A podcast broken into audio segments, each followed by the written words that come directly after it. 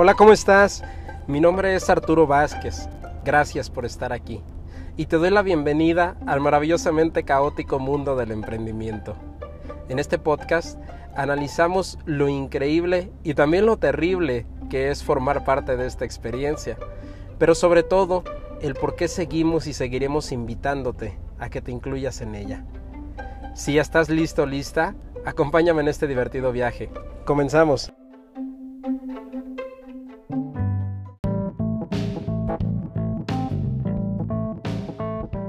Hey, ¿qué tal? ¿Cómo estás? Bienvenido, bienvenida a Emprender para Crecer. Gracias por estar aquí una noche más, un día más, una tarde más, no lo sé. Yo grabo en las noches y por eso te digo que una noche más. Pero bueno, al final, gracias por estar aquí. Hoy quiero hablarte sobre el marketing. Quiero explicarte a lo mejor desde la base del marketing a qué, a qué se refiere esta palabra de marketing, porque yo tampoco la entendía hace tiempo. Y a cómo puedes tú diseñar una estrategia de marketing para tu negocio que sea lo más efectiva posible. Aquí vamos a hablar de tres eh, puntos eh, que tú puedes seguir de uno por uno para tener una estrategia de marketing efectiva. Claro que eh, hablar de una estrategia de marketing es algo súper profundo, es un tema para muchos, muchos episodios y los iremos tocando poco a poco, pero hoy quiero darte solamente las bases, ¿ok? Y voy a tratar de ser lo más breve posible.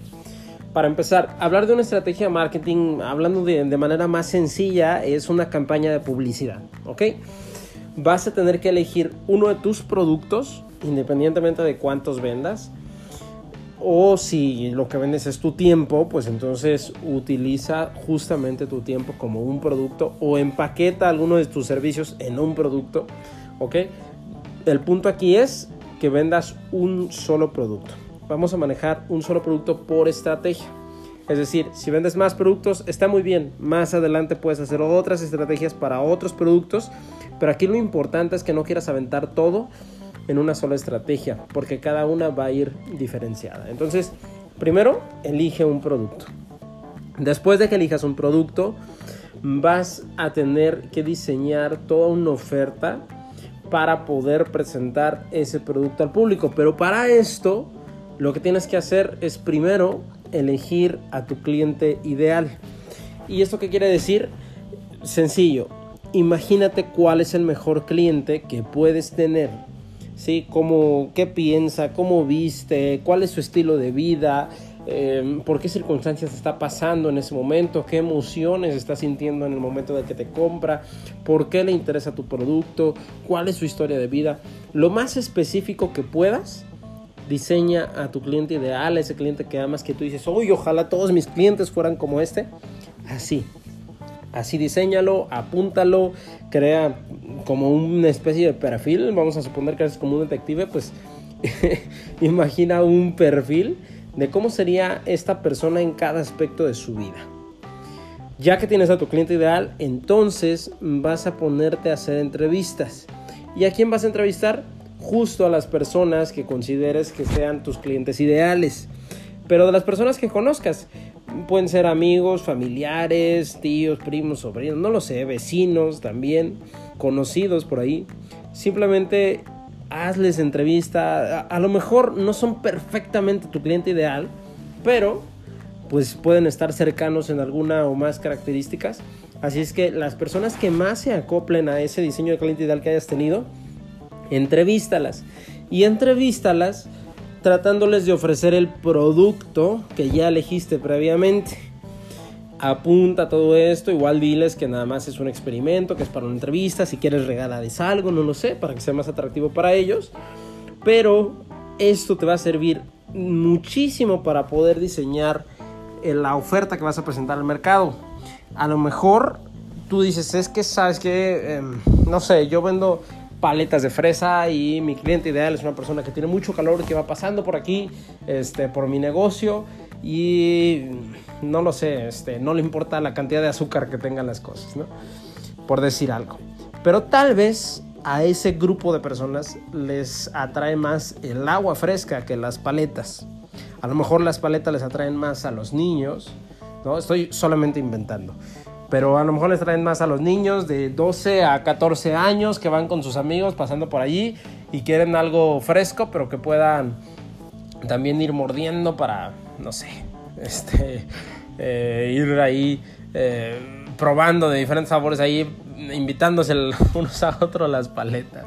No lo sé, pero el punto es que el, o sea, el experimentar con entrevistas a tu mercado te va a servir para saber qué es lo que realmente están buscando los clientes.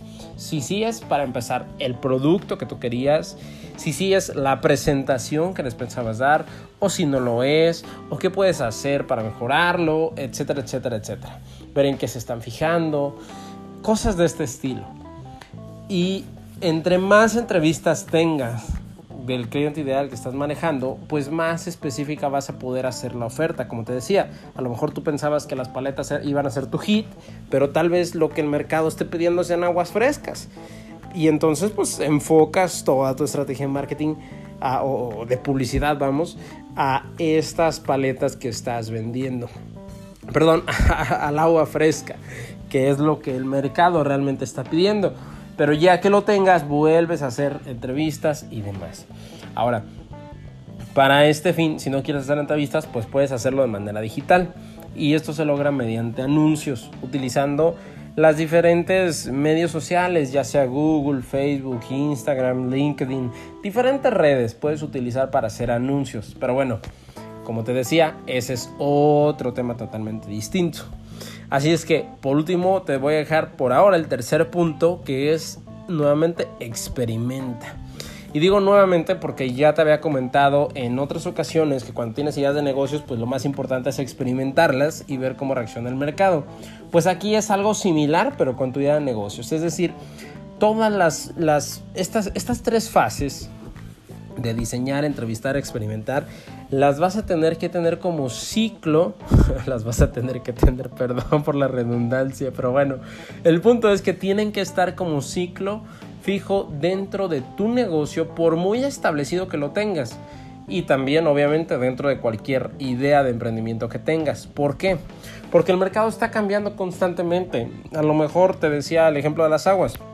A lo mejor hoy quieren agua fresca, pero tal vez mañana prefieran smoothies y tal vez pasado mañana sí quieran las paletas, pero cubiertas de chocolate, no lo sé.